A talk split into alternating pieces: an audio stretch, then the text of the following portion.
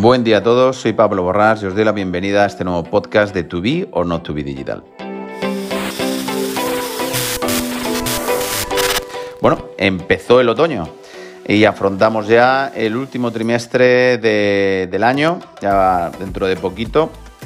Y bueno, ya empiezan los, los nuevos retos eh, después de, bueno, esta época que hemos bebido de rebajas continuas, outlet, descuentos, cupones, etc, etc, etc.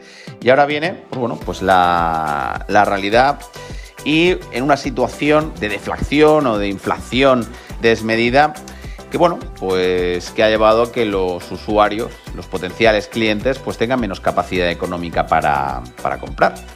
Pero la cuenta de resultados está ahí, hay que terminar el año con buenos números y buenas rentabilidades. E insisto aquí en las buenas rentabilidades. Ya durante el 2021 y durante el 2022 está siendo una constante la, guerra de precios e intentar atraer a los clientes con nuevas ofertas, nuevos productos, eh, con cupones y muchos de los e-commerce están olvidando de gestionar correctamente lo que es realmente la rentabilidad. Y ahora viene este trimestre hasta que llegue, bueno, pues ese Black Friday famoso en donde todos los e-commerce estamos poniendo, todos los e-commerce y agencias estamos poniendo el foco debido a que eh, es unas fechas claves en las cuales la cuenta de resultados, pues vamos, nos vamos a jugar el año, por así decirlo, y evidentemente se tiene que establecer unas estrategias que permitan generar el mayor volumen de facturación, el mayor volumen de margen antes de que lleguen estas fechas. Pero está claro que hasta que llegue esa fecha los e-commerce, pues bueno, pues tienen que, seguir captando clientes, generando ventas y como os decía, estamos en una situación de inflacionista pues, pues muy importante y la gente, como os decía, pues tiene menos dinero en el bolsillo y los e-commerce tienen que vender. Por tanto, aquí hay dos maneras de verlo. O seguimos con la estrategia de cupones, descuentos, etc, etc, etc, o empezamos a pensar más en el margen y en la generación de tráfico segmentado que nos permita generar una audiencia realmente relevante para una marca, para un servicio, para un producto, para que después podamos convertir sea con un precio adecuado o bien con una determinada oferta. Pero la continuidad de esta política que se está, se está demandando hasta ahora de, continuas rebajas, eh, creo que, debe cambiar.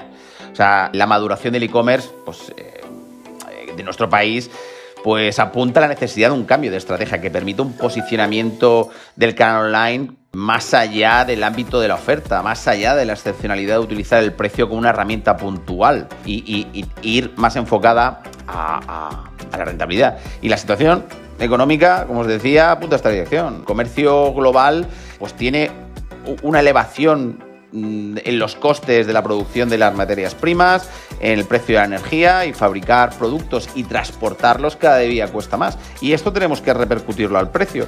Pero hemos acostumbrado al consumidor a comprar a un determinado precio.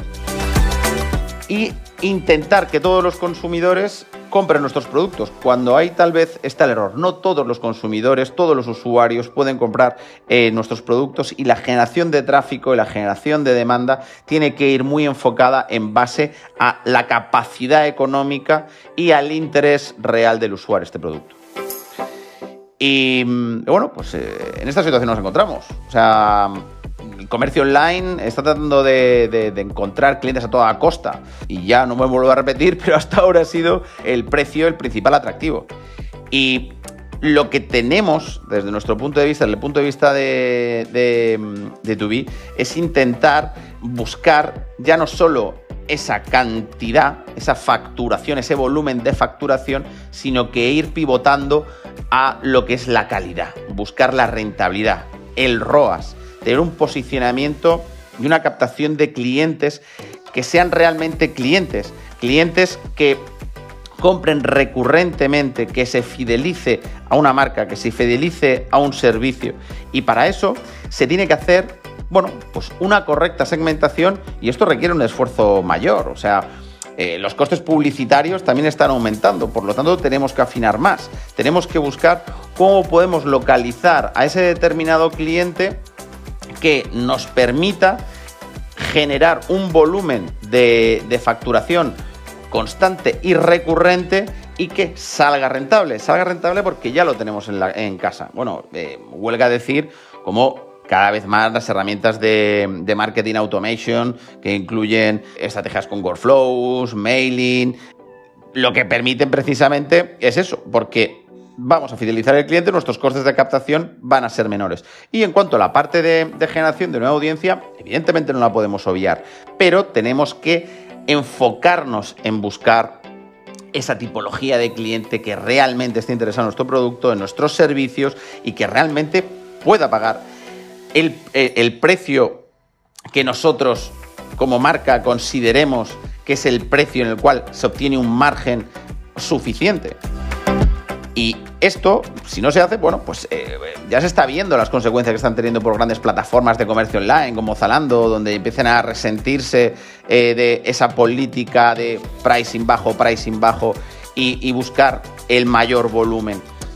Es cierto que, con esto han generado una base de datos enorme, pero bueno, insisto, los costes de captación cada vez son mayores y si bien pueden tener una recurrencia de compra, el precio de los productos siempre está en oferta. Por tanto, su margen cada vez es más pequeñito y esto las empresas que no son grandes marketplaces pues no se lo pueden, no se lo pueden permitir. Entonces, desde nuestro punto de vista, desde el punto de vista de Tubi, de, de Digital y otras agencias, tenemos que establecer una estrategia muy clara.